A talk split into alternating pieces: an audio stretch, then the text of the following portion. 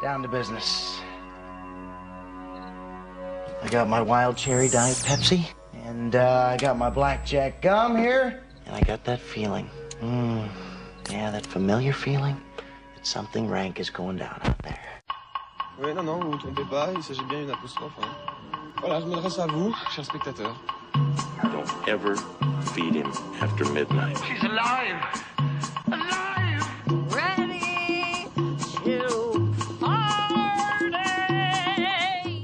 Sorry, Dave.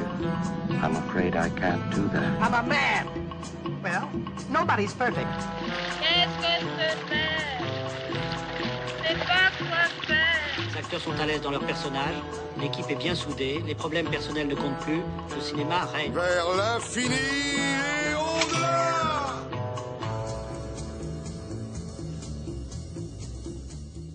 l'équipe d'Extérieur Nuit prendra un petit cours d'histoire avec le voyage d'un siècle. Olivier Dahan retrace la vie hors norme en tout point de l'iconique Simone Veil. Dans Archive, Philippe Faucon nous raconte le tragique destin de jeunes soldats algériens enrôlés dans l'armée française alors que l'indépendance se profile. La série Arte Le Monde de demain revient sur la naissance du rap français à travers le mythique groupe NTM.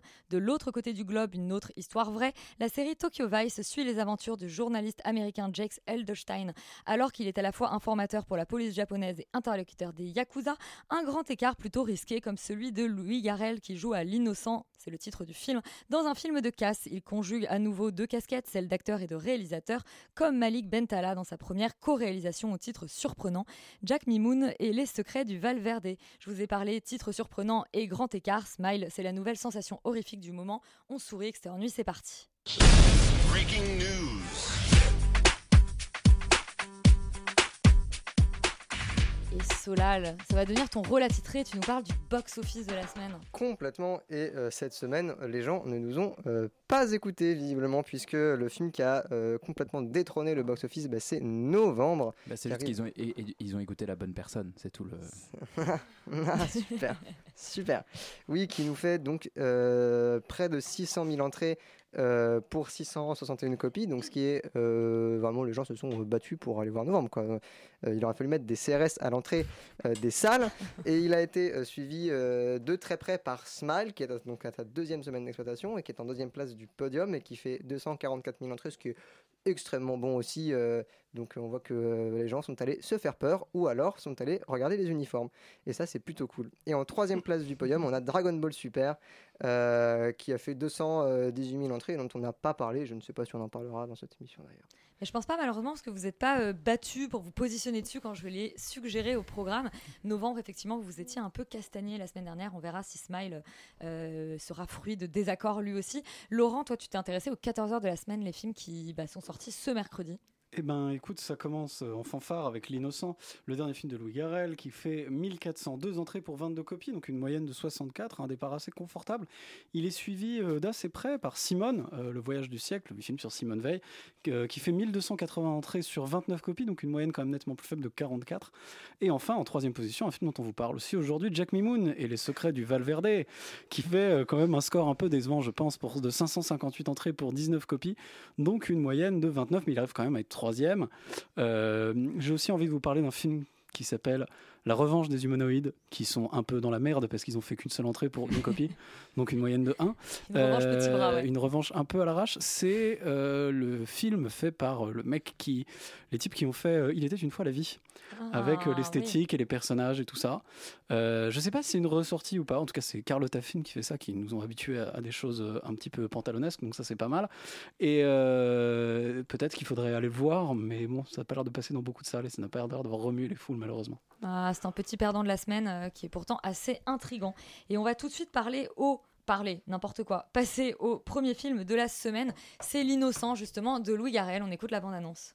T'es sorti quand déjà de prison? Il y a une semaine. Qu'est-ce que tu vas faire maintenant pour gagner ta vie? Là, je vais faire un peu d'intérim. Celui avec le col roulé noir, là, tu le vois là? Oh putain, Quoi? Mais les canons. Sylvie. Et qu'il est le troisième en 10 ans, tu l'as prévenu aussi ou pas? C'est plus une prison, c'est un club de rencontre. Je suis ta mère quand même. fous, t'es complètement folle. Alors, vas-y, c'est quoi cette fois-ci? On vous avait déjà parlé euh, de L'innocent à Cannes. Et si je dis pas de bêtises, Roman, on avait eu à l'occasion euh, une interview de Louis Garrel. Alors pas pour ce film. Ah, pas pour ce film, pour un autre film, on peut pour faire le la promo précédent. des, euh, des années précédentes. hein, moi, ça me va très bien. Effectivement, on avait parlé à Louis Garrel pour la croisade, mais celui-ci, on. Tu as raison, c'était pour la croisade. Et ben là, on essaye de vous l'avoir aussi pour l'innocent. Euh, Solal, qu'est-ce que ça raconte l'innocent? Eh ben, écoute, c'est euh, une fois euh, n'est pas euh, coutume visiblement Louis Garrel qui joue dans le film qu'il réalise et qui donc campe le personnage d'Abdel qui va Abel. Abel pardon Tout à fait. tout à fait qui euh, qui euh, apprend que euh, sa mère compte épouser un tolard qui est joué par Roche Ditzem et qui va donc essayer coûte que coûte de protéger sa mère de cet homme et va se rendre compte que peut-être qu'il n'a peut- pas besoin de la protéger. Donc voilà. Qu'est-ce que tu en penses? Bah, c'est une très très bonne question. Au-delà de ce pitch. c'est une très très bonne question. Euh, moi, j'ai trouvé ce film très frais en fait, et même assez euh, euh, qui apportait une, une vraie vague de renouveau dans le cinéma en fait de Lou Garrel et dans ce que représente en fait, j'ai l'impression cette espèce de microcosme des réalisateurs acteurs français qui jouent dans leur propre film. C'est une espèce de non, mais c'est- une espèce de, de genre en soi. Un peu euh, parisano-centré et je, trouve que euh, d'apporter comme ça une vraie comédie euh, marquée avec des vraies idées visuelles et formelles beaucoup plus je dirais présentes que dans les films précédents de, de Louis Garrel c'est quelque chose d'assez nouveau d'assez important et qui en plus fonctionne bien. Je dirais que c'est même pas gratuit. Il y a notamment toute une partie du, du- du film qui se déroule dans un, dans un très beau décor qui est, celui qui est un aquarium et où en fait euh, euh, la mise en scène s'amuse à jouer en fait à euh, filmer les personnages à travers l'aquarium. Donc on a l'impression qu'ils sont dans des bocaux etc et c'est un motif qui revient même je crois à d'autres moments dans le film et assez souvent et, c'est une idée qui euh, voilà comme ça je dirais n'est pas euh, euh, formellement hyper expansive mais qui, qui apporte beaucoup de, be- beaucoup de, bah, en fait, beaucoup de, choses au cinéma français et à ce cinéma français en particulier qui en a besoin.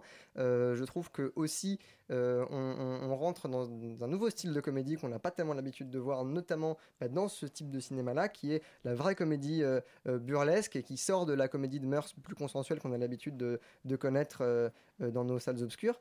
Et, euh, et ça fait du bien. Ça fait du bien et en plus euh, il y, a, y a quelque chose d'assez au-delà de- du burlesque, en fait, il va jouer complètement avec ce qu'est l'acteur, le rôle de l'acteur, et, et, la comédie est un sujet à l'intérieur du film. Et, et, c'est quelque chose qui est justement, donc il y a beaucoup, beaucoup d'ironie dans le discours de Lou Guerrel, je pense, sur lui-même. Je sais pas si, si elle est feinte ou si elle l'est pas, mais en tout cas, elle est là et elle a le mérite d'être assez drôle. Manon, est-ce que tu as été euh, toi aussi euh, épatée par la fraîcheur de l'innocent? Ouais, moi aussi. Euh, moi, je l'avais vu à, à Cannes et je me souviens que j'avais booké la séance un peu. euh, c'est un film qui dure pas longtemps en comparaison de tous les films qu'on a vus à Cannes euh, cette année. Et un peu pour. euh, pour euh, Séance à combler- 8h30 du matin, je me souviens. Alors, moi, c'était le soir, tard. Et c'était pour un peu combler un trou dans mon emploi du temps. Et, euh, et en fait, au final, c'est un des films que j'ai préféré de tout ce que j'ai vu, euh, j'ai vu à Cannes. Je suis vraiment sortie de là, euh, genre ressuscitée presque. Quoi. Vraiment, j'ai pleuré, j'ai ri, j'ai trouvé ça vraiment super. Avec la croisade, il essayait un petit peu, il se- il s- il s'essayait un petit peu à la comédie, mais c'était un peu timide. Et là, vraiment, il se jette franchement à l'eau et c'est hyper réussi. Je trouve que c'est son meilleur film et peut-être même la meilleure euh, comédie française de l'année. Euh, et je trouve que c'est appréciable en plus de le voir lui, euh, qui est très identifié cinéma, d'auteur français, euh, fils de Philippe Garel, euh, dans, dans ce registre euh, plus grand public. Moi, j'ai vu plusieurs fois la bande-annonce au cinéma et vraiment les gens ils sont morts de rire juste devant la bande-annonce. Est-ce que toutes les vannes sont dans la bande-annonce Et non, non. Et La non. bande-annonce est, est- est bien aussi. Euh, donc L'innocent, ça mêle vraiment plein de choses. C'est un film euh, de braquage, parce que je crois que tu l'as pas dit dans ton résumé, mais c'est quand même le... Je l'ai le- dit dans l'intro, film de classe. Euh, c'est un film de braquage, il y, a- il y a une vibe très euh, polar des années 60, il y a vraiment un grain particulier, une photo très colorée, une BO très variété française, variété italienne qui est hyper cool. Et en même temps, c'est une comédie qui est hyper moderne, qui a une vision de la famille et de la filiation que j'ai trouvé assez sensible. Euh, c'est rythmé, c'est drôle, c'est à la fois drôle grâce à un comique de situation, mais aussi grâce à des dialogues qui sont hyper euh, affûtés. Euh, Il y a plein de séquences qui sont drôles, il y a plein de séquences qui sont euh, maîtrisées, il y a plein de séquences qui sont émouvantes, et il y en a une, je trouve, particulièrement qui réunit ces trois paramètres. C'est euh, celle dans le restaurant routier où, en fait, Abel amène, il, prétend une fausse dispute de couple avec sa meilleure amie pour faire diversion pendant le braquage du camion de caviar. Et en fait, ça va se muer en une espèce de déclaration d'amour, et c'est hyper beau, c'est hyper bien joué, c'est hyper bien réalisé, c'est vraiment super. Euh, le film, il se concentre autour de quatre personnages, donc Abel, euh, sa mère, son beau-père et sa meilleure amie, et plus ses affinités. Euh, mais on sent qu'il a vraiment mis un soin euh, particulier à l'écriture des personnages féminins, euh, qui, sont, qui sont vraiment cool. Euh, sa mère, elle est incarnée par euh, Anouk Grimbert, qui qu'on n'avait pas vu au ciné depuis super longtemps. Depuis et vraiment, moment, ouais. euh, ouais, là, elle, elle était dans deux films à Cannes aussi, dans La Nuit du 12, qui, elle était super. Euh, et voilà, c'est un personnage qui est assez. euh, elle est à la fois un peu fleur bleue, elle est à la fois un peu idéaliste, en même temps, elle lui rentre dedans, et enfin, elle, est- elle est vraiment, elle est vraiment bien. Et Noémie Merlan qui incarne sa meilleure amie et qui est une- vraiment une révélation comique euh, complètement insoupçonnée. Ah, Donc, vu que euh, dans des drames, effectivement, ouais. Et vraiment, elle est, elle est très drôle dedans. Donc voilà, j'ai rien de négatif à dire euh, sur ce film parce que vraiment Ça ça, ça. ouais, ça tient ses promesses de comédie grand public de qualité. Et voilà, je trouve que vu les débats euh, du moment sur euh, le cinéma français et les salles de cinéma, on devrait avoir des films comme ça plus souvent. Romane, alors toi, je sais que tu es une inconditionnelle du cinéma de, de Louis Garrel. Bah écoute, j'aime bien et en plus celui-ci est, et derrière est- la est- caméra. est très, ouais, tout à fait. Et celui-ci est très différent en fait, effectivement, comme disait Solal, des précédents et pourtant euh, il n'en est que mieux en fait, euh, je trouve. Et je suis totalement, je rejoins du coup Manon et Solal. Je trouve que c'est un film rafraîchissant, c'est le mot en fait, peut-être euh, la, la fraîcheur, euh, notamment parce que il est un peu hybride en fait euh, dans la façon dont il va mélanger avec une grande maîtrise par ailleurs, parce que je pense que c'est ça la difficulté. Il y a des, des films qui mélangent plein de genres et plein de tonalités différentes, ça marche pas. Lui, ça fonctionne à chaque fois et on sent qu'il y a vraiment un souci de, faire en sorte que tout soit fluide, notamment de passer du coup du, polar français à une espèce de comédie romantique. C'est hyper fluide et euh, ça se fait de- dans quelques plans. On passe du rire aux larmes Euh, et le, film s'inscrit dans une espèce de, forme de tragique comique en fait qui est moi une, espèce de tonalité que j'adore, un peu digne des là des films italiens effectivement qu'on connaît euh, et, et qu'on voit peu finalement au cinéma français, qui est très euh, très bien. Et moi je trouve que la grande force de l'innocence c'est euh, son scénario, c'est-à-dire que le film a été euh, coécrit donc avec euh, Tanguy Viel qui est un écrivain et une jeune scénariste euh, Naïla Guiguet je crois. Euh, et en fait on sent c'est à dire qu'il y a toujours un souci de surprendre le spectateur que j'ai l'impression que c'est le souci premier du scénario qui est de jouer avec notre perception en permanence. Euh, et voilà. Et je trouve qu'on on sent à chaque fois que vraiment il y a eu du travail derrière ce donc euh, le papier le scénario etc de pousser vraiment chaque scène au maximum de son potentiel au bout de chaque chose. Et ça ça se ressent énormément. C'est pour ça que les gens je pense rient et pleurent autant dans ce film et après, ce qui m'a particulièrement euh, ému dans ce film, personnellement, c'est euh, sa théâtralité. C'est-à-dire que je trouve que c'est quelque chose qui est euh, souvent raté au cinéma, ou en tout cas qui, est rarement bien utilisé, que je trouve particulièrement bien fait ici, euh, puisque le film part d'un atelier de théâtre qu'en fait organise du coup la mère de Louis Garrel, enfin du personnage de Louis Garrel dans le film en prison. Et en fait, il y a ce jeu tout le temps donc de théâtralité dans le film qui va accompagner donc tout- toute l'histoire en fait. Et le film se transforme en espèce de, gros simulacre finalement où il y a tout le temps des doubles lectures. Sait plus trop si c'est, euh, euh, comme disait du coup Manon avec cette scène finale en fait où il y a une, tout le temps un jeu de double lecture. Euh, et en fait, c'est ça que je trouve hyper beau donc dans le film, c'est que les personnages vont jouer du faux, ils vont jouer un rôle pour finalement découvrir quelque chose de vrai. Et c'est un peu ce que raconte le film. J'ai l'impression, voilà, en, sous, de manière sous-jacente, quoi. C'est la façon dont on peut utiliser l'artifice et un peu le masque social pour raconter quelque chose de vrai, d'utiliser le faux, encore une fois, pour pour être dans une forme de sincérité. Et c'est ça que je trouve que le, le- le film émane justement de cette euh, sincérité. Là où euh, euh, justement la mise en scène va appuyer ce côté-là justement dans l'artifice puisqu'on a des grands mouvements de caméra euh, qu'on n'avait pas forcément dans les précédents films par ailleurs. Ça peut être aussi dans le jeu qui est très théâtral des acteurs et tout ça renforce justement la sincérité dont on parle. Et voilà pour finir par rapport à, pour remettre du coup ce film-là dans le contexte de la filmographie Louis Garrel pour ceux qui aiment bien. C'est un film comme je disais qui est très différent mais là où on retrouve un peu sa signature c'est dans la, poésie je trouve du film qui passe par des, des espèces de, choix qu'il arrive à faire qui sont voilà comme, le choix d'actrice de Grimbert qui effectivement en fait amène cette poésie qui est excellente. Ça peut être un petit chat qui vient lécher du caviar sur une chaussette, ça peut être l'aquarium, c'est euh, voilà un gangster amoureux, c'est tous ces éléments là qui font qu'il y a une espèce de drôlerie poétique qui, rend hommage en fait à, une imagination et une euh, inventivité qui déborde en fait dans ce film et c'est ça qui est rafraîchissant pour revenir euh, au mot d'ordre aujourd'hui. Yuri, est-ce que tu vas rajouter de l'amour à l'amour sur l'innocent? Ouais, je sais plus quoi dire là, tant de choses ont été dites sur ce film. Non, je vais, je vais, je vais rebondir sur ce que disait Roman sur la notion de jeu parce que je pense que c'est effectivement essentiel dans ce film-là et c'est, je pense que c'est ce qui fait que le film marche aussi bien, c'est que c'est- c'est des gens comme tout le monde qui se racontent des histoires en fait et même dans la man- dans la manière dont ils vont soupçonner le nouveau mari de la mère et quand ils vont l'espionner, en fait, ils s'imaginent eux-mêmes être dans une espèce de film d'espionnage des années 70. Ils, ils croient qu'ils sont dans les trois jours du Condor alors qu'en fait ils sont sur un, sur un parking d'une zone industrielle. Donc il y a un truc comme ça qui est toujours en décalage et qui, et qui rend ce truc éminemment sympathique, sincère et, chaleureux et ludique. Et euh, pour moi, c'est ce qui fait aussi la cohérence avec son cinéma en, tant que tel, c'est qu'il est toujours dans ce jeu-là. Et euh, quand, même quand il fait l'homme fidèle, euh, il y a un truc très naïf en fait, très, très enfantin presque, de dire bah voilà, je vais jouer ce mec de film français quasi parodique qui, est, qui est pris entre deux femmes, etc. etc. Mais, mais avec une espèce de second degré d'ironie qui est tellement plaisante et tellement drôle que, que moi ça m'avait déjà séduit sur ses précédents films. Et en fait, dans ce film-là, comme il s'attelle à un genre qui est en plus très particulier, qui est la comédie policière, bah en fait, ça, ça, ça, crée ce truc qui, est plus construit au niveau de la narration, qui raconte euh, plus de choses et qui, pour moi, est vraiment entre Francis Weber et Claude Sautet. C'est-à-dire qu'il y, a à la fois le côté un peu Pierre Richard avec euh, des, des quiproquos euh, en veux-tu, en voilà, et en même temps, un peu cette douceur et cette délicatesse que peut voir le cinéma de Sautet. Enfin, il y a vraiment ce. Et je, je, cite parce que c'est des films des années 70 auxquels il se réfère beaucoup dans son esthétique et dans sa musique, mais il y a un truc qui est, très charmant et que pour une fois, en fait, voilà, on, fait un film qui est grand public, euh, qui, a une, portée esthétique, qui a une portée de, une, réflexion sur sa personnage qui est intéressante et qui permet en fait de, se retrouver tous autour de ce film-là, de, lui souhaiter tout le succès possible en salle, quoi, parce que ce serait vraiment, vraiment bien que ce film-là ait du succès. Bon, bah écoutez, euh, vous êtes tous raccords euh, sur l'innocent. On vous invite donc tous à aller le découvrir en salle. Une autre grosse sortie du jour, c'est Simone, le voyage du siècle d'Olivier Dahan. Vous pouvez Baissez un peu la lumière, s'il vous plaît? Quand vous voulez. Comment définir la mémoire?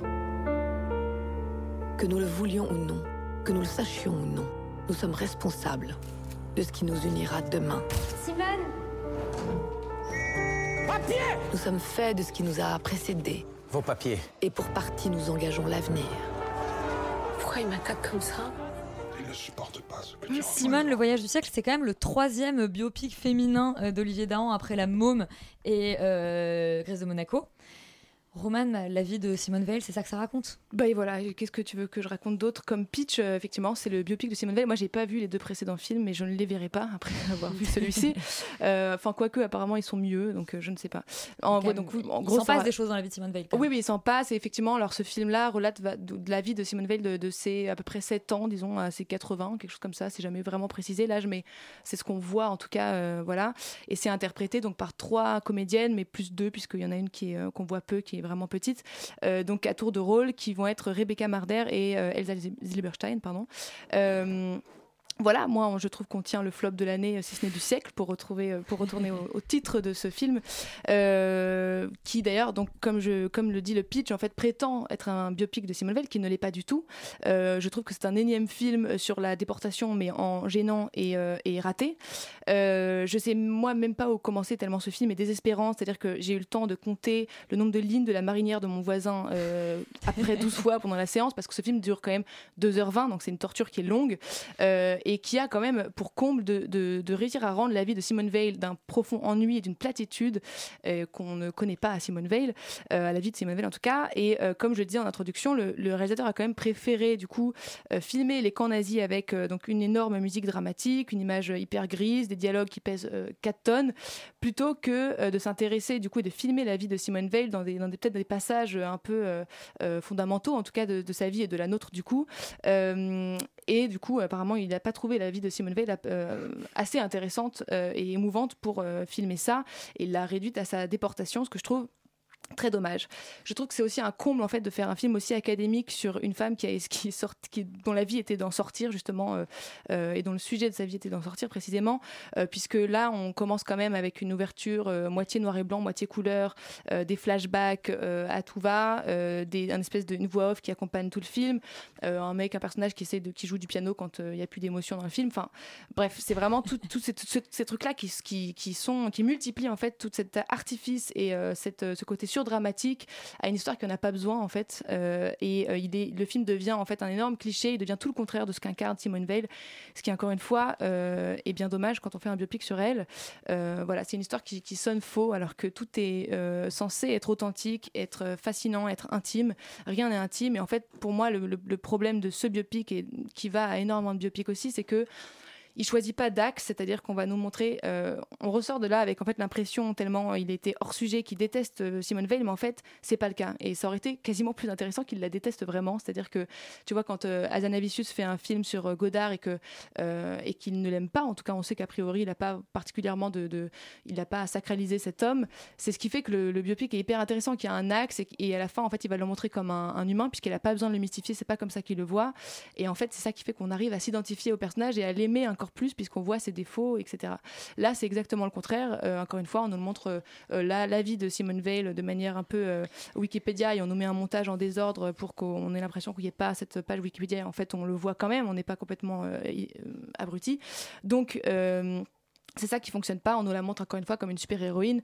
Euh, et ce qu'on a envie d'imaginer quand on a envie de voir au cinéma, en tout cas pour moi, euh, c'est justement ces moments d'intimité, de la voir en tant qu'humaine, à quelqu'un à qui je peux m'identifier euh, et admirer encore plus finalement en ressortant de là. Donc voilà, je choisissais votre santé. N'allez pas voir ce film. Je trouve ça un, désastre quoi. Alors Roman dit que le film résume la vie de Simone Veil à la, à la déportation, mais on, on revient quand même un petit peu sur la loi Veil. Enfin j'imagine, on va jusqu'à ses 80 ans.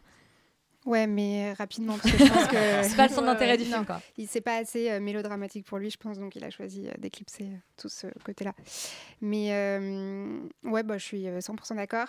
Euh, donc Olivier Dahan, il a fait un peu de, des biopics euh, suite au succès de la MOM, euh, un peu sa, sa spécialité.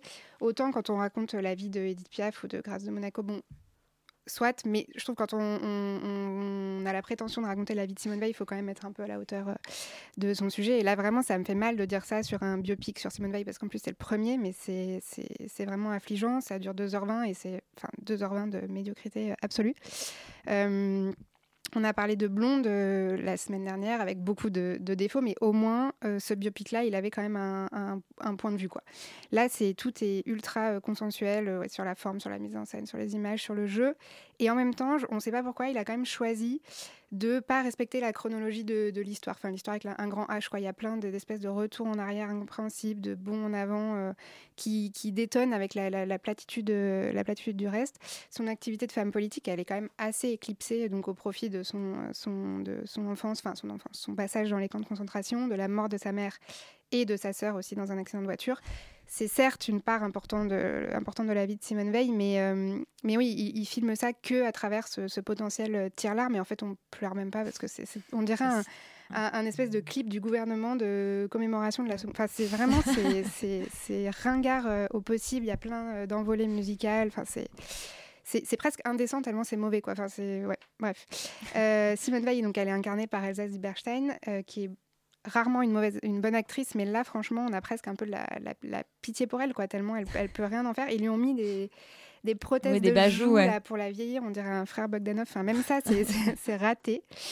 Euh, voilà, j'ai pas forcément euh, envie de développer de plus parce que parce que C'est un tiré sur l'ambulance. Ouais, et c'est presque en fait un film qui me met en colère parce que euh, il y a quand même une grosse euh, actualité autour de, de- du droit à l'avortement. Ça sort en même temps. C'est un hasard du calendrier, mais ils vont quand même se servir de ça, je pense, pour essayer d'attirer les gens pour voir cette, euh, cette bouse, et ça, ça me met en colère euh, d'avance. Voilà. Bon, on est désolé pour euh, Simone Veil que sa première, euh, son premier biopic ressemble à ça. Euh, c'est donc Simone, le voyage, le voyage au bout de l'ennui, le film qui dure des siècles. On vous le déconseille absolument. Et maintenant, on va partir dans la jungle sur les traces de Jack Mimoun et les secrets du Valverde. Je m'appelle Jack Mimoun et je pars à l'assaut des défis les plus extrêmes où avoir les bons gestes de survie est une question de vie ou de mort. Vous regardez Jack Mimoun, le survivant de l'enfer. Coupez les gars, coupez, coupez, coupez. Les pions sont Alors, je suis désolée si tout le monde a eu un choc thermique entre euh, Simone et euh, Jack Mimoun. Est-ce que, euh, est-ce qu'après cette déception qui a été Simone, Jack Mimoun, c'est ta bonne surprise de la semaine, Manon? Oui, vraiment. Euh, alors, pour résumer, euh, Jack Mimoun, c'est donc l'histoire de Jack Mimoun. euh, par Malik Bentala. Voilà, Malik Bentala, une sorte de faux aventurier de télé-réalité, un peu genre Bear Grylls, euh, qui tue des serpents à main nue, mais quand même, qui a quand même besoin de son eau filtrée euh, une fois que les caméras sont éteintes. Il est censé avoir écrit un best-seller sur comment il a survécu sur l'île la plus dangereuse du monde, et du coup, il va être sollicité par la fille d'un aventurier qui est mort dans une mission sur cette île et il était sur les traces d'un- trésor d'un- pirate. Et du coup, elle va le solliciter pour euh, finir cette mission et ils vont être accompagnés du manager de Jack Mimoun qui est interprété par Jérôme Commandeur et euh, un pilote d'hélicoptère qui est complètement euh, demeuré et complotiste qui est interprété par euh, François Damiens. Sauf qu'en fait, Jack Mimoun n'a jamais mis un pied sur cette île et du coup, il va leur arriver quelques mésaventures.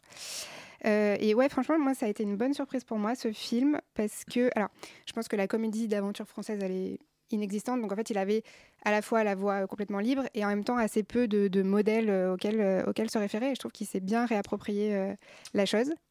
J'allais dire, il y a quand même le, le film de Fabrice Eboué, par exemple. Non, non, mais la, la- la comédie d'aventure française, elle n'a plus de modèle depuis 40 ans, mais il y en a eu avant, quoi. Oui, voilà, mais du coup, mo- Mais moderne, voilà, il a réinventé son truc. j'entends ce que tu dis. Euh, donc en fait, il aurait pu réaliser euh, une pure parodie euh, de, de, de film d'aventure parce qu'on peut un peu s'attendre à ça quand on voit le titre, euh, euh, l'affiche euh, ou peut-être même un peu la bande-annonce euh, et le casting surtout. Et en fait, euh, non, je trouve que c'est c'est c'est plutôt même un- une comédie sérieuse qui a un, un hommage sincère euh, au, au film d'aventure.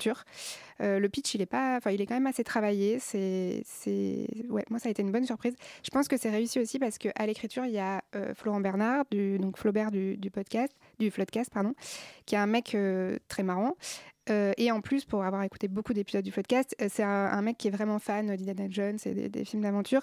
Et en fait, ça se sent dans le résultat à l'écran que euh, les scénaristes et les réalisateurs, parce que c'est une co-réalisation, ils, voilà, ils ont, ils ont pas voulu en fait piétiner sur leur enfance et ils ont voulu faire quelque chose de, sérieux. Euh, bon, enfin, j'ai pas énormément de choses à dire de plus sur ce film qui est en fait finalement juste une bonne comédie familiale, mais c'est quand même assez rare, je trouve, pour être euh, pour être euh, être être souligné. Et ce qui, ce qui est bien aussi, c'est que Malik Bentala est, euh, tient le rôle principal, il réalise, mais c'est pas un hommage non plus à, son humour, à son stand-up. Il y a vraiment la place pour tout le monde et, et pas de parodie outrancière. Il y a vraiment un bon équilibre. Et je pense que vu la fin du film, il ferme peut-être pas la porte à une suite. c'est possible qu'on ait un deuxième film. Ça va être le nouveau Philippe Lachaud. Euh, mais peut-être en mieux, on espère. Ah oui, c'est vrai- c'est qu'on n'a pas précisé que c'était donc une co-réalisation entre Malik Bentala et Ludovic euh, Colbeau-Justin. Laurent, euh, toi, les films d'il y a 40 ans, tu les connais. Non, Euh, mais parce que parce que c'est vrai qu'il y a, il y a dans, dans ce film-là, on sent l'influence en fait des films de Belmondo. En gros, c'est un peu ça. C'est une espèce de Ouais, relecture un peu de ça, Broca, ouais. de, de, de, de- de comédie d'aventure comme on n'en fait plus en France.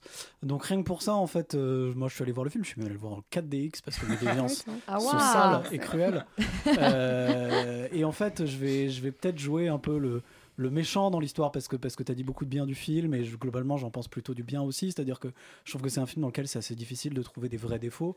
Euh, rien que le principe de voir. euh, de voir de la de voir de la de la comédie d'action française c'est suffisamment rare et suffisamment quand c'est quand c'est assumé plutôt bien fait comme là euh, c'est pas désagréable après en vrai bon ça reste quand même un film assez moyen qui a qui a pas totalement les moyens de ses ambitions d'ailleurs. C'est-à-dire que le problème, c'est que quand on fait ce genre de film, on est en face de gros ricains qui ont des gros gros budgets, du gros Uncharted, des trucs comme ça.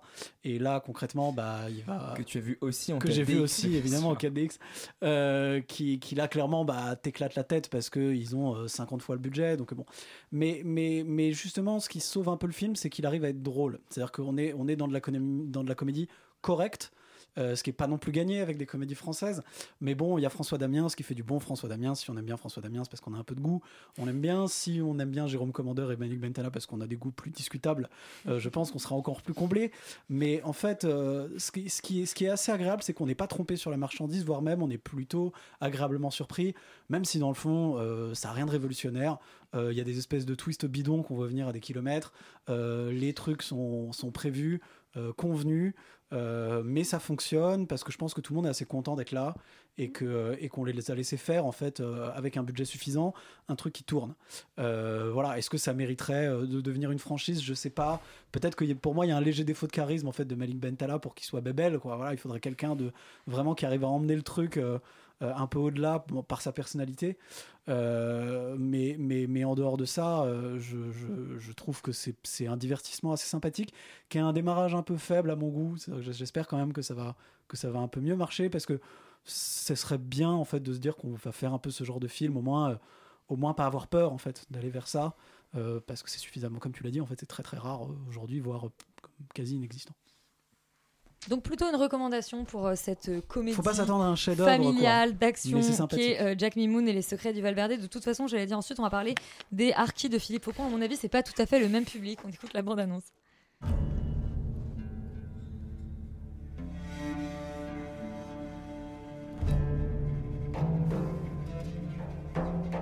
Jeune Algérien qui venait de vous engager aux côtés de la France. Tum, dégagez de Marius Français. Aujourd'hui, des terroristes manipulés par des pays étrangers ont apporté le malheur dans votre pays. Imen, tu es allé voir le nouveau film de Philippe Faucon, ça s'appelle Les Harkis. Le programme est relativement clair, mais peut-être que tu peux quand même nous raconter l'histoire. Alors, je ne suis pas retournée voir euh, le film Les Harkis de Philippe Faucon. J'ai eu la chance, euh, ou pas vraiment, de le voir à la quinzaine des réalisateurs à Cannes, du coup, en mai dernier. Donc, c'est plutôt un regard rétrospectif euh, que je vais vous Un souvenir lointain. Euh, exactement, mais qui reste assez précis quand même. Euh, je vais d'abord vous raconter un peu l'histoire. Donc, c'est un film qui se déroule entre 1959 et 1962, euh, qui marque donc l'indépendance de l'Algérie.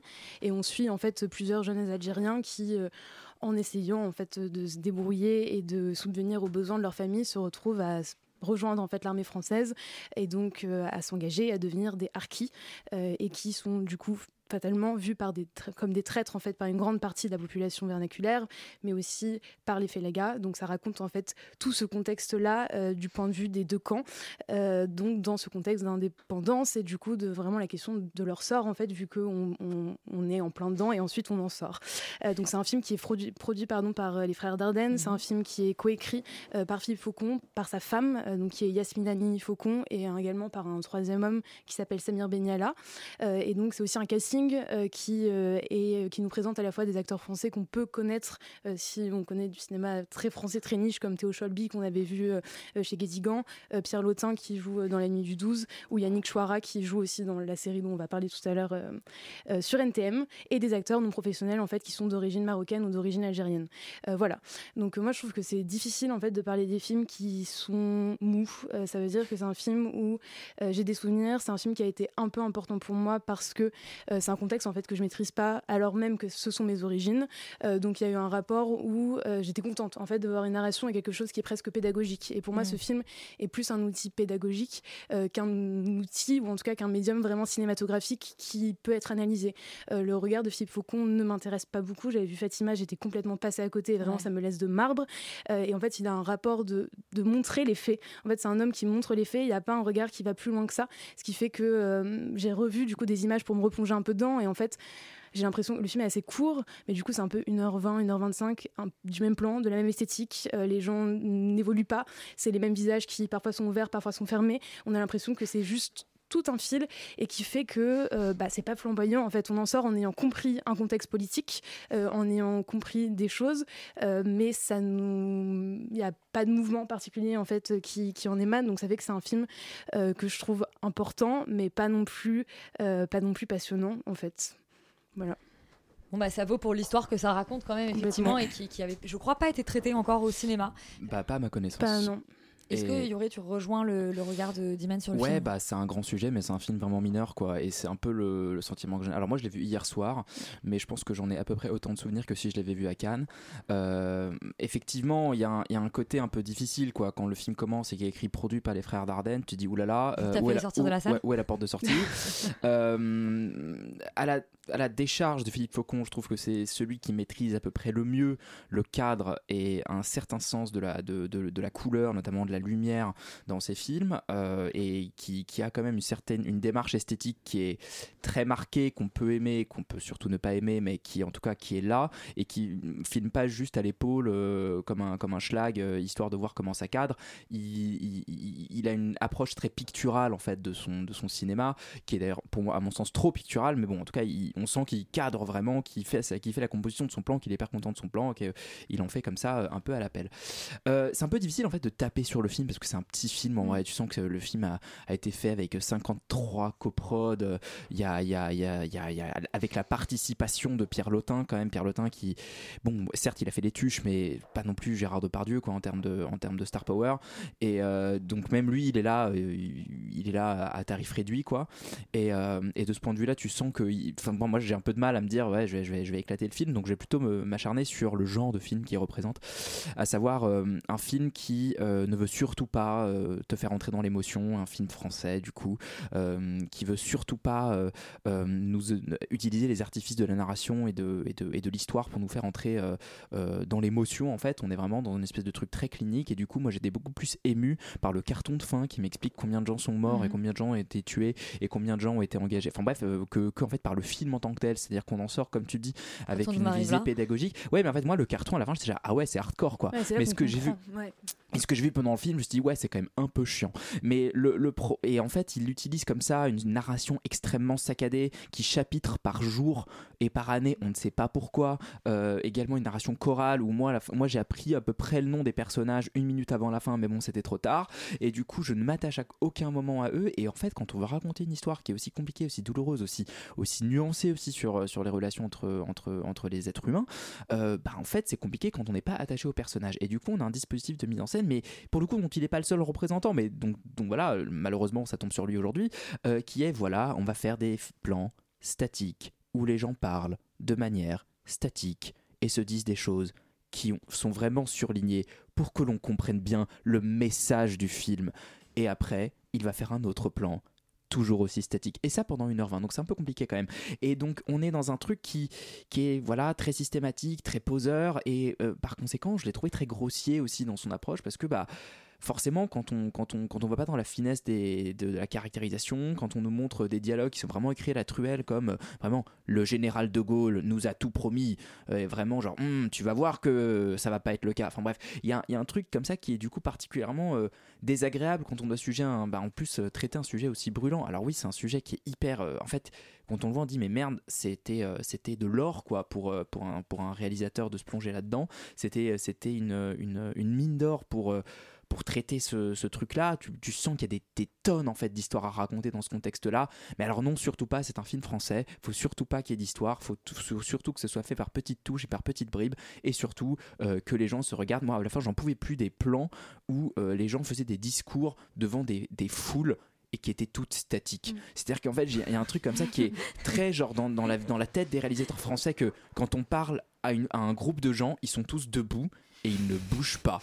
Et l'acteur en face d'eux ne bouge pas et dit des trucs et s'en va et la foule reste debout à ne pas bouger. Et moi, ça moi, ça m'a rendu fou à un moment. J'étais là, mais Un de vie, quoi. vivre ces gens-là quoi. C'est c'est pas des c'est c'est pas tous des acteurs. Enfin c'est il s'en laisse il se passer quelque chose. Et, et et moi le côté des acteurs non professionnels alors avec tout le respect que j'ai pour ce casting qui on sent que c'est fait à l'arrache donc il a Mhm. pas le temps de les faire jouer. Donc en fait il y a vraiment au début surtout au début du film ça s'améliore un peu sur la fin mais un mec qui dit tu n'as pas le rendement qu'il faut sur ta parcelle. Si tu ne payes pas avant vendredi je te retire la parcelle. Et il se casse.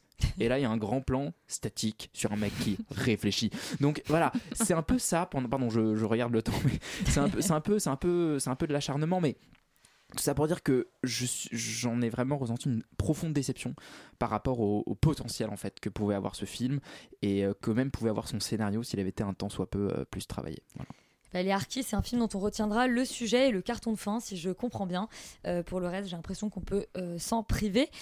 Et on va maintenant parler du film dont on entend beaucoup parler. C'est Smile, euh, le film d'horreur qui cartonne outre-Atlantique et aussi un peu dans les salles françaises. On écoute la bande-annonce.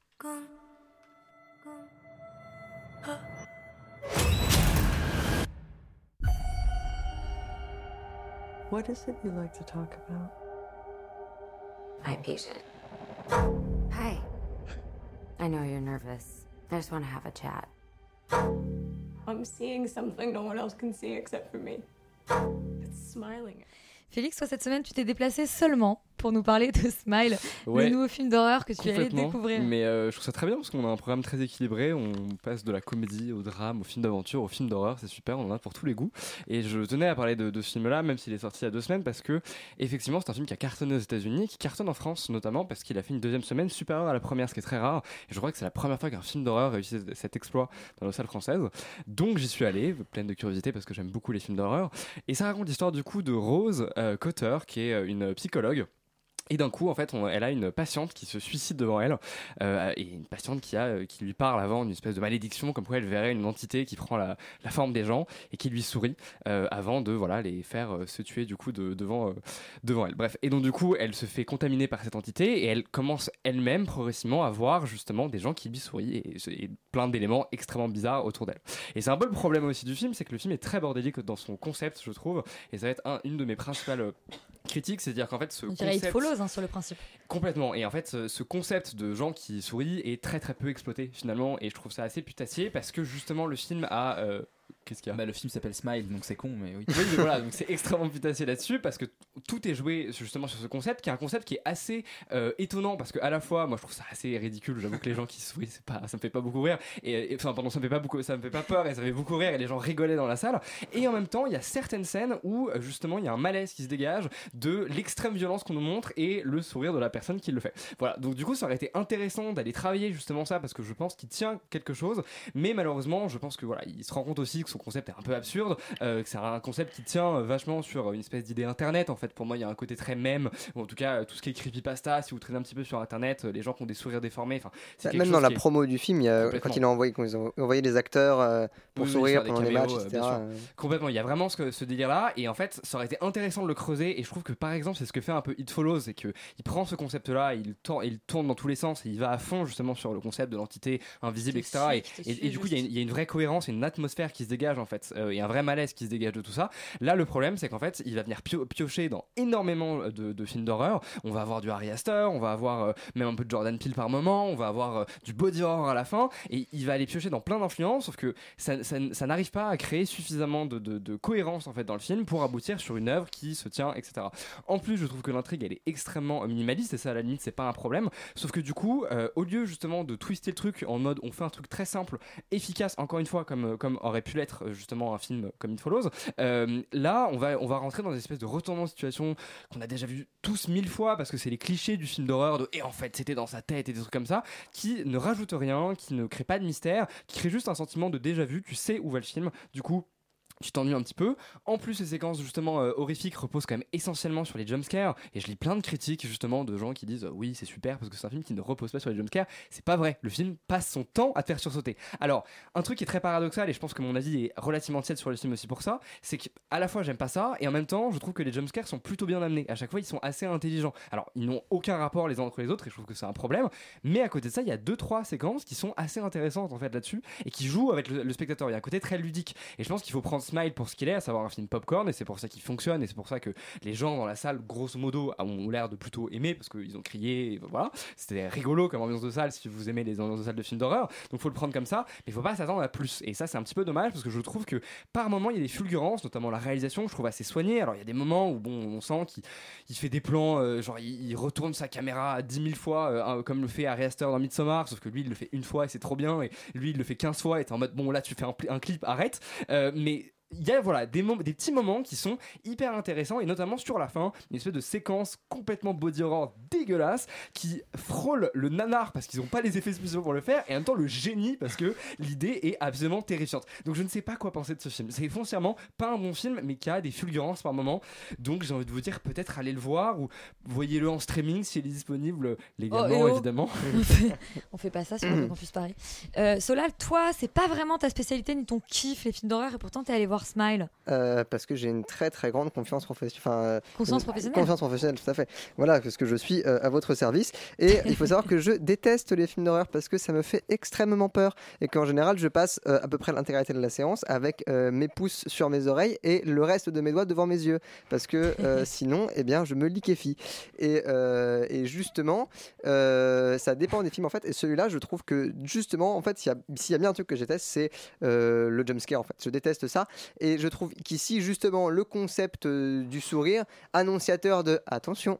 Ça va faire peur, mais dans 30 secondes ou peut-être dans 2 minutes, tu ne sais pas, mais ça va faire peur à un moment. Et ben, ça m'a terrifié. Euh, donc, je- vraiment, je trouve que à ce niveau-là, pour moi, ça fonctionne même au-delà du côté, mais complètement euh, là où je te rejoins, euh, complètement exubérant et complètement mémesque du truc. Mais, mais en fait, je dirais que bizarrement, ça marche. Et que en fait, c'est un film qui remplit assez bien son boulot parce que il n'a pas la prétention de révolutionner l'horreur, Non, pas du tout. sûr.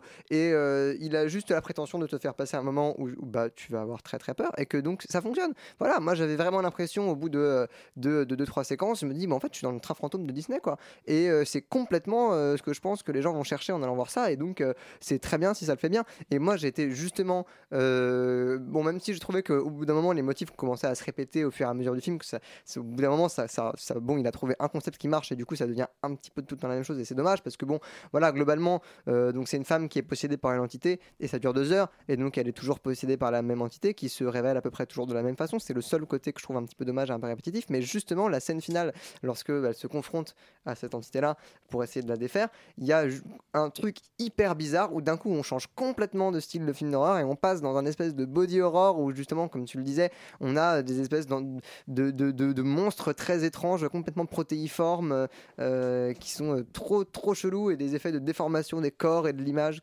qui sortent de là. Et j'ai trouvé ça assez génial.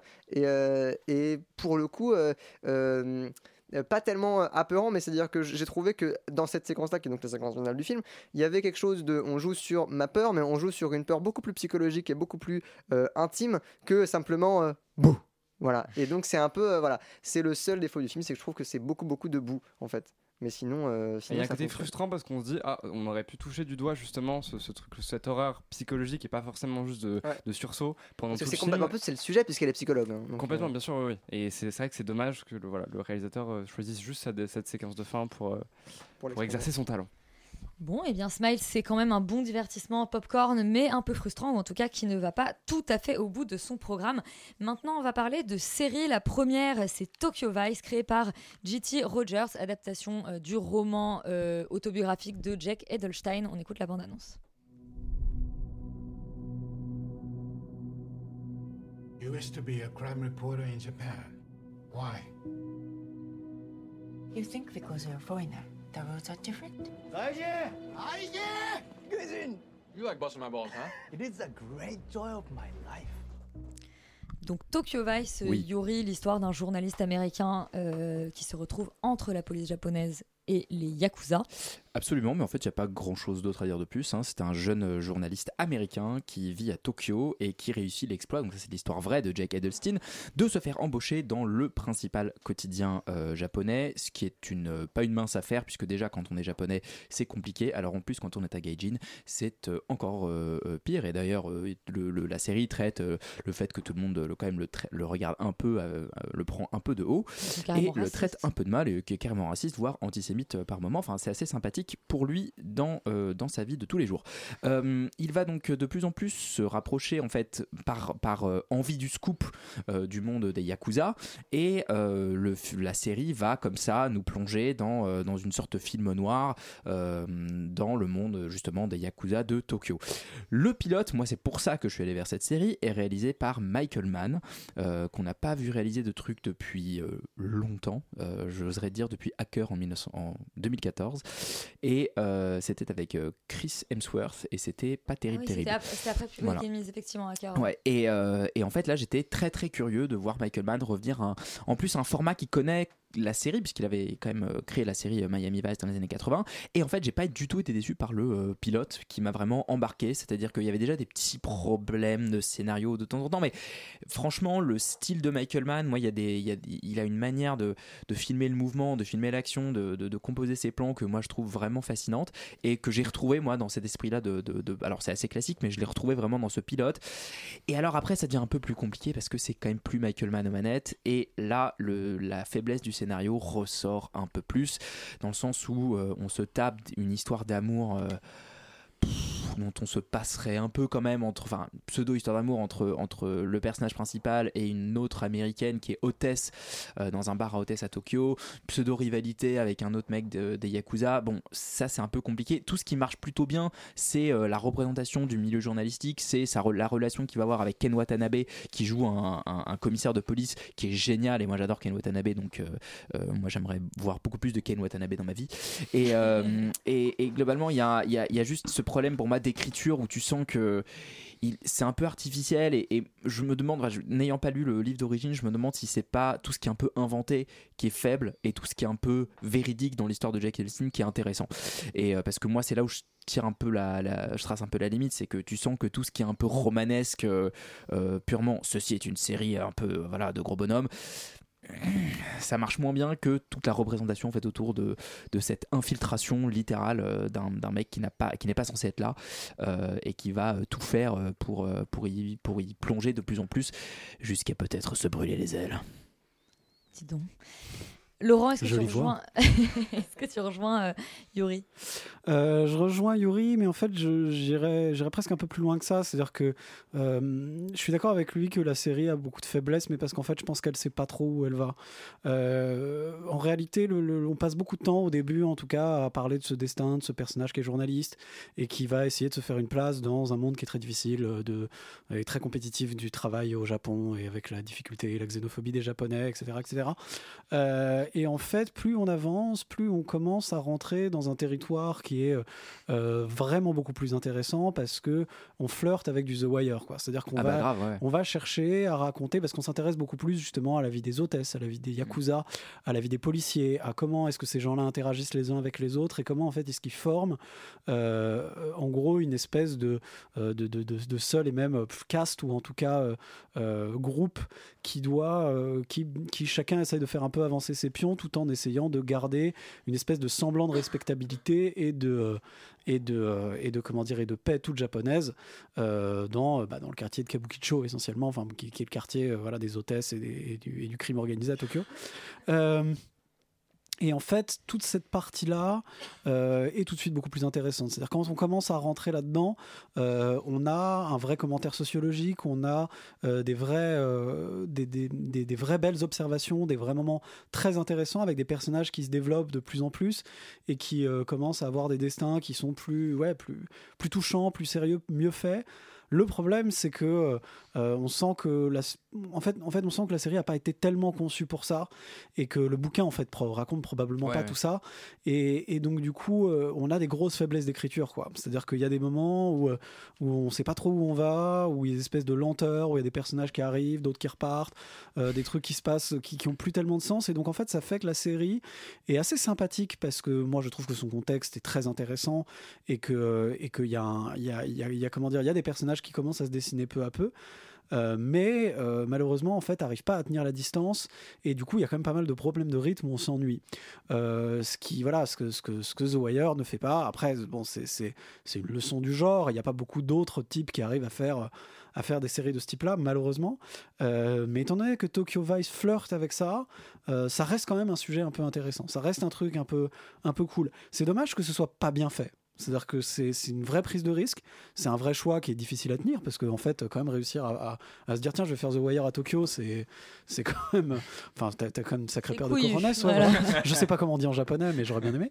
Euh, mais, mais par contre, oui, malheureusement, c'est pas, pas super réussi. Je pense que, à, à moins vraiment de- de- d'être un peu un, un nerd du Japon et de s'intéresser un peu à la culture, être un peu un vieil otak comme moi, ça, ça peut, ça peut vaguement vous intéresser. Sinon, c'est peut-être un peu difficile. Il y a déjà une saison 2 qui est, qui est, qui est déjà prévue, qui a déjà été, euh, déjà, été lancée par, par, par la chaîne.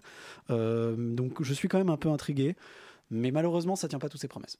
Bah, on espère que la saison 2 de Tokyo Vice s'aventurera de plus en plus sur le terrain de The Wire au Japon. Et la dernière série dont on parle ce soir, c'est Le Monde de demain qui revient sur la naissance euh, du rap français et notamment du groupe NTM. On écoute la bande-annonce.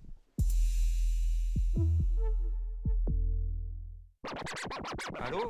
Oui, appelé pour savoir, vous cherchez toujours un DJ Ok, alors moi c'est c'est Daniel. Ah, allô?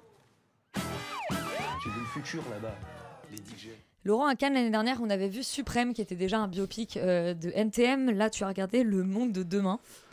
Qui est aussi un biopic NTM, j'ai envie de te demander quasiment une, un travail de comparaison. Alors en réalité, en réalité, c'est pas complètement un, bio- comparative. un biopic de NTM. Il y a, il y a un choix assez curieux en fait, parce que euh, on parle essentiellement de NTM, mais on parle aussi de DJ Dynasty, qui est un, qui est un des pionniers du rap en France dans les années 80, et qui n'a pas grand chose à voir avec NTM à part avoir passé un peu leur disque dans les soirées qu'il organisait et l'émission qu'il avait sur Radio Nova à la fin des années 80. Euh, en dehors de ça, voilà, ça raconte du coup bah, l'histoire de NTM, mais euh, peut-être la perspective qui est choisie par bah, Catal Kilverley et, et, et Elie Cisterne, qui sont les deux créateurs de la série. Euh. Et David Elkaïm aussi euh, qui c'est de prendre en fait vraiment le début début et de s'arrêter euh, à partir du moment où le groupe commence un tout petit peu à marcher.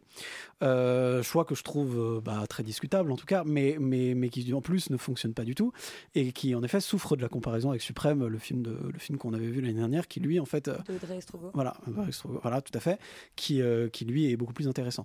En réalité, le gros problème de ce film, c'est que, il- en fait, il, il- il traite en gros les personnages de NTM, il traite cette époque de l'explosion du rap en France, qui est euh, un événement euh, culturel euh, bah, majeur en fait des, des 50 dernières années, on va dire. Enfin, c'est- un phénomène absolument colossal. Et il le traite comme euh, un film français chiant de bourgeois qui s'engueulent dans des, appartements parisiens. Où en gros, on regarde des gens comme ça, euh, qui se parlent un peu de leurs sentiments ou qui se regardent un peu dans le blanc des yeux à faire des trucs. Et c'est d'un ennui mortel. C'est-à-dire qu'il y a six épisodes d'une heure et globalement, on essaye de faire vivre des petites intrigues personnelles autour de personnages qu'on a, voilà, sur lesquels on a choisi de parler, euh, plutôt que d'essayer de raconter la, grande histoire en fait, ce qui leur est arrivé, le, truc insensé en fait qui est arrivé à ces gamins de cité et qui sont devenus des légendes. Euh, et en fait, il y a aucun, euh, il y a rien de tout ça quoi. C'est-à-dire que vraiment, on va s'intéresser à Joe Star qui s'emmerde au service militaire, à comment dire, à Cool qui bouffe du poulet avec la grand-mère de Lady V. Enfin, c'est d'un ennui total et c'est complètement planté. C'est-à-dire vraiment, je ne comprends pas l'intérêt de prendre cette perspective sur cette histoire qui est aussi intéressante, qui est un écueil que ne faisait pas du tout le film de Audrey Estroggo. Euh, mais ce qui est en fait là où c'est vraiment, je trouve, l'échec le plus patent, c'est que c'est un film qui va chercher à. Euh, Enfin, une série qui va chercher à raconter la vérité. Donc, c'est- pour le coup une série qui est très documentée, qui, qui réussit très très bien dans, le, dans la manière de description du contexte, justement, de ce monde un peu des années 80, de la branchitude, et comment le rap, en fait, c'est cette culture hip-hop qui démarre avec le graphe et la danse, et qui ensuite euh, part vers la musique. Enfin, il y a, y a une vraie euh, manière de décrire ce qui s'est passé qui est assez juste, mais en fait, on se rend compte assez vite qu'on n'est pas là pour ça et qu'on en a rien à foutre. C'est-à-dire que quand on fait un film historique, justement, il faut aller au-delà en fait de simplement décrire la réalité, parce que du coup, en fait, Il faut la dramatiser. mais non seulement il faut la dramatiser, puis surtout en fait essayer de, de raconter un peu le zeitgeist de ce que c'était que l'époque et de le faire résonner avec notre époque actuelle, sinon ça n'a pas de sens. Et globalement, c'est ce que fait pas cette série, c'est-à-dire qu'elle se contente d'être descriptif et d'être documentaire. Il vaudrait mieux faire des documentaires. Inès, toi, ça t'a plu le monde de demain? Tu as vu Suprême? Alors, j'ai pas vu Suprême. Donc un j'ai- regard frais. J'ai un regard complètement frais, j'ai aucun biais de comparaison. Euh, je connaissais assez mal en fait cette histoire et du coup, c'est vrai que j'ai pas fini. Donc, je j'ai C'est du courage d'avoir vu les six épisodes. Oui, c'est ça en fait. C'est que j'ai regardé le premier épisode. Je me suis dit que j'allais quand même regarder le deuxième pour pouvoir euh, savoir de quoi je parlais un minimum. Par conscience professionnelle. Exactement. Mais j'ai pas eu envie en fait d'en voir plus, euh, quand bien même je ne connaissais pas cette histoire. Et du coup, il y a quelque chose où je j'ai pas vraiment compris où est-ce qu'on allait. En fait, j'ai pas vraiment compris l'intérêt euh, non plus. Euh, je- j'ai trouvé que la série était assez plate, était assez lente. J'ai trouvé que c'était très mal écrit, alors que j'aime beaucoup Catel qui et je trouve que c'est une très grande réalisatrice. Et Suzanne, pour moi, est un très grand film. Et du coup, je pense que j'avais aussi une mini attente en fait de retrouver son regard à elle euh, sur euh, bah, sur cette histoire. Et ça m'intriguait en fait à ce niveau-là. Mais en fait je trouve ça extrêmement plat. Je trouve que ça n'apporte rien de particulier. Euh, je, je comprends en fait ce que tu dis dans le fait de se concentrer sur les petites choses. Et donc ils appuient vraiment, euh, c'est un carton à chaque début d'épisode qui spécifie bien que c'est initié sur des faits réels, que c'est un travail de documentation, d'archives, de témoignages avec les personnes concernées. Euh, mais j'ai l'impression en fait qu'ils ont pris les poncifs presque de ce qui leur était arrivé et qu'ils ont complètement tout exacerbé. Et ce qui fait que par exemple bah, Didier, donc Joe Star, euh, Enfin, c'est vraiment les gros sabots et c'est vraiment un peu chacun a un emploi du coup euh, à la fois de leurs caractéristiques. Aussi il y a vraiment une grosse présence des parents parce qu'on les prend quand ils sont très jeunes et donc du coup il y a vraiment euh, la famille euh, qui est un peu enfin qui est fédérée mais malgré tout il y a des tensions. Il y a le père qui est extrêmement violent il y a la fille seule avec sa mère. Enfin là c'est vraiment des emplois comme ça qu'on a du mal à quitter où on comprend pas très bien où on va qui fait que bah on s'y perd et qu'il n'y a pas de curiosité en fait euh, qui est piquée plus que ça. Et ce que j'ai trouvé aussi assez étonnant en fait c'est que pour euh, une série donc qui est pas sur un thème comme tu l'as dit puisqu'il y a différentes histoires et c'est une série chorale finalement euh, il y a presque pas de musique en fait Euh, Mm. en tout cas dans les épisodes que j'ai vus euh, il y a pas de musique il y a pas d'ambiance en fait il y a vraiment pas d'ambiance il y a pas de parti pris esthétique le seul parti pris esthétique il est dans, dans le générique euh, dans le générique de la série. Et sinon après en fait ça reste extrêmement plat ça se regarde sur un téléphone et et voilà, donc je, je crois que je ne conseillerais pas euh, cette série, à part euh, si vraiment on est fan de NTM et qu'on a envie de creuser fait. les Suprême Suprême. alors. film, du coup. voilà. voilà. On conseille d'aller au cinéma plutôt que de regarder des séries. C'est très bien comme mot de la fin. Euh, Extérieur Nuit, c'est terminé. On remercie Suzanne d'avoir fait son grand retour à la réalisation. Et tout de suite, c'est l'heure de tout foutre en air. Euh, Qu'est-ce qui se passe avec C'est une merveilleuse musique de fin? Euh, il se passe quoi euh, à tout foutre en air? Ah bah, on a 15 ans, dis donc. Putain. Ah bah, joyeux Eh oui, anniversaire. première de la 15e saison et on s'est dit qu'est-ce qu'on peut faire pour la première de la 15e saison? Eh bien on invite en carte blanche de 2 heures Pan European Recording, un label qui fête cette semaine ses 15 ans. C'est-il pas mignon? Bah voilà, double anniversaire, ça fait 30 ans à vous deux. Euh, vous restez surtout euh, sur Radio Campus Paris. Nous, on se dit à la semaine prochaine. Et maintenant, c'est tout foutre en air. Bonne soirée.